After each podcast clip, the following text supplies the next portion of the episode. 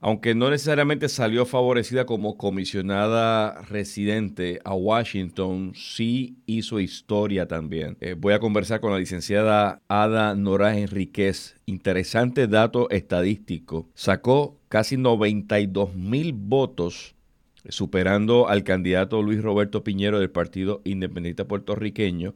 Eso representa casi un 8.5, eh, casi 9 mil votos eh, por encima de lo que fue lo que acumuló el, candidato a la gobernación de su propio eh, partido, doctor César Vázquez eh, Muñiz.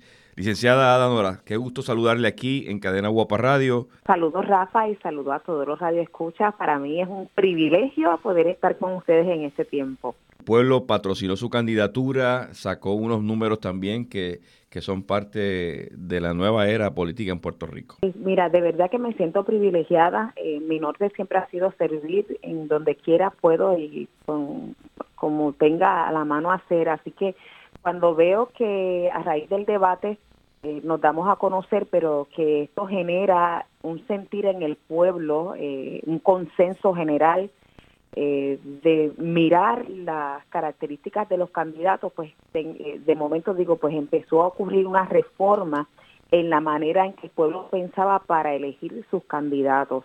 Eh, si hace lo mismo que el debate fue a cinco días de las elecciones y miramos los números, tenemos que entender que una reforma así comenzó a ocurrir eh, y definitivamente el respaldo del pueblo para mí fue bien importante, no solamente por eso, sino porque muchas personas eh, se comunicaron conmigo directamente eh, por Messenger o a la página de Facebook, no solamente mostrándome cómo estaban votando y que efectivamente junto con la palabra pusieron la acción de darme su voto, aunque tendría que decirte que la gran mayoría siempre decía, eh, aunque no prevalezca, este es el voto que estoy emitiendo y lo hago con conciencia de que usted es la candidata que mejor representaría a Puerto Rico, lo que me lleva a decir, wow, tú sabes, era un voto de convicción, un voto claro, un voto responsable y en ese sentido pues me siento muy contenta de lo que el pueblo eh, ha podido abrazar, ¿verdad?, con relación a esta candidatura.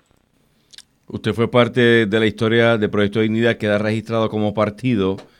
De, dentro de las posiciones importantes también acumula eh, una respetable eh, cantidad de votos que, como usted menciona, se le confió Proyecto Dignidad dentro de lo que fue el esfuerzo desde que se pensó, desde que se consideró la idea, al día de ayer, hoy amanece con la tremenda noticia que dos integrantes de Proyecto Dignidad forman parte de la legislatura de Puerto Rico, un asambleísta municipal en el, en el municipio de Río Grande también eh, logra posicionarse dentro de la estructura de gobierno ¿Qué representa para ustedes como parte de ese grupo fundador de Proyecto Dignidad? Mira, ante un nuevo código electoral aprobado que obviamente pondría en jaque cualquier partido emergente por los requerimientos que tiene, ¿verdad? A, este momento que es que eh, el partido que se forme tiene que presentar el 50% o más, ¿verdad? De las candidaturas a nivel isla, que es muy difícil.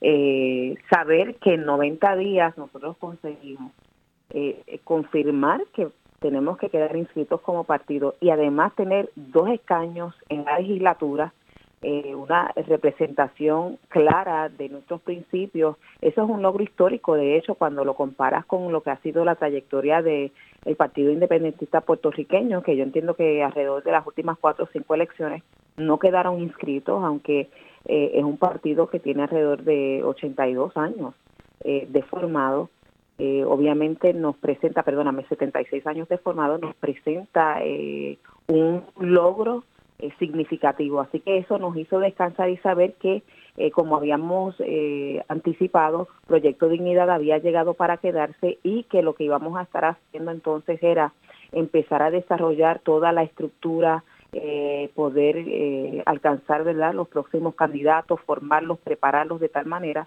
en el 2024, pues obviamente el impacto sea de una magnitud distinta y más completa. Finalmente, licenciada, le pregunto apenas unas horas de los resultados, pero ya como partido inscrito, que eso es un gran adelanto, dentro de lo que es la reestructuración interna para 2024, entonces consideran que tendrán ustedes ya la posibilidad probablemente de considerar otras eh, opciones de, de, posiciones dentro de lo que son las alcaldías, eh, legisladores municipales. Eso es correcto, siempre lo habíamos este, proyectado, eh, previsto que ese, esa era nuestra función. De hecho, varias personas llegaron a considerar eh, aspirar en el momento, pero como el tiempo era tan corto, desistieron y dijeron, bueno, pero para el 2024 sí. Así que, de todas maneras, ya tenemos personas que, que sí están interesadas, eh, identificadas y otras que sé que a través de los próximos meses se irán añadiendo a este esfuerzo. El tema de estatus, el doctor César Vázquez había planteado que según los resultados, y los resultados no solo de la consulta del referéndum, sino los resultados del partido, pues era tema que se consideraría luego, ya teniendo unos resultados favorables de Proyecto de Dignidad, más la consulta que favoreció la gente sobre el 50%, tema de estatus, eh, entra entonces a la mesa de análisis dentro del Proyecto de Dignidad para una futura acción. Bueno, eh, realmente eh, habría que ver porque quien tiene que ahora determinar qué va a hacer con ese resultado. No, me refiero en, en, términos de partido. De partido, en un momento dado se había planteado que Proyecto de Unidad no tenía definido un estatus si a favor de estadidad, independencia o Estado libre asociado. Eh, se había planteado de que iban a esperar resultados si el partido lograba cumplir su objetivo de posicionarse con resultados favorables, pues se hablaría del tema. no, no, no, te voy a aclarar. Sí. Lo que lo que en algún momento dado escuché a, a, César Vázquez decir fue que se podría respetar, ¿verdad?, la, posición del pueblo, pero algo que siempre se ha establecido dentro del partido es que este esta consulta particular no tenía necesariamente el aval del gobierno federal. Por lo tanto, nuestra propuesta sobre agilizar ese proceso de autodeterminación eh, para el pueblo de Puerto Rico, que sea en un proceso eh, democrático, informado y vinculante, que también fuera ejecutable, como quiera quedaría vigente.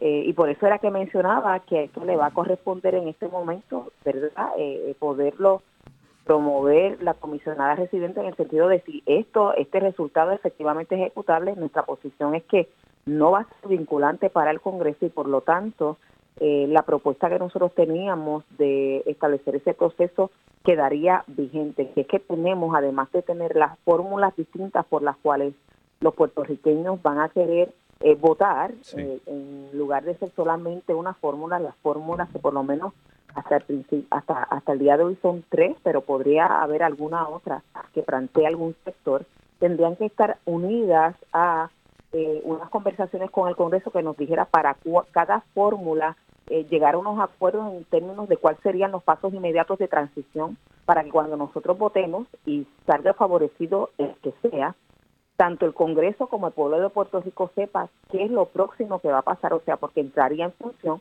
la ejecutabilidad del estatus favorecido, que hasta ahora eso no ha ocurrido en los seis, eh, en las seis consultas que hemos tenido a raíz de la aprobación de la Constitución de Puerto Rico eh, en el 1952. Agradezco, licenciada Ada Norán, gracias por su tiempo. Nos alegra mucho el resultado de lo que hemos visto y que el esfuerzo que se, se llevó a cabo continúe produciendo frutos en los próximos días por venir. Bueno, y gracias a todos los que nos han apoyado y juntos como equipo hemos hecho historias. Muchas gracias, bendiciones. Que se repita muy pronto nuestra conversación. Desde la redacción para Cadena Guapa Radio, Rafael Ángel Pérez Colón.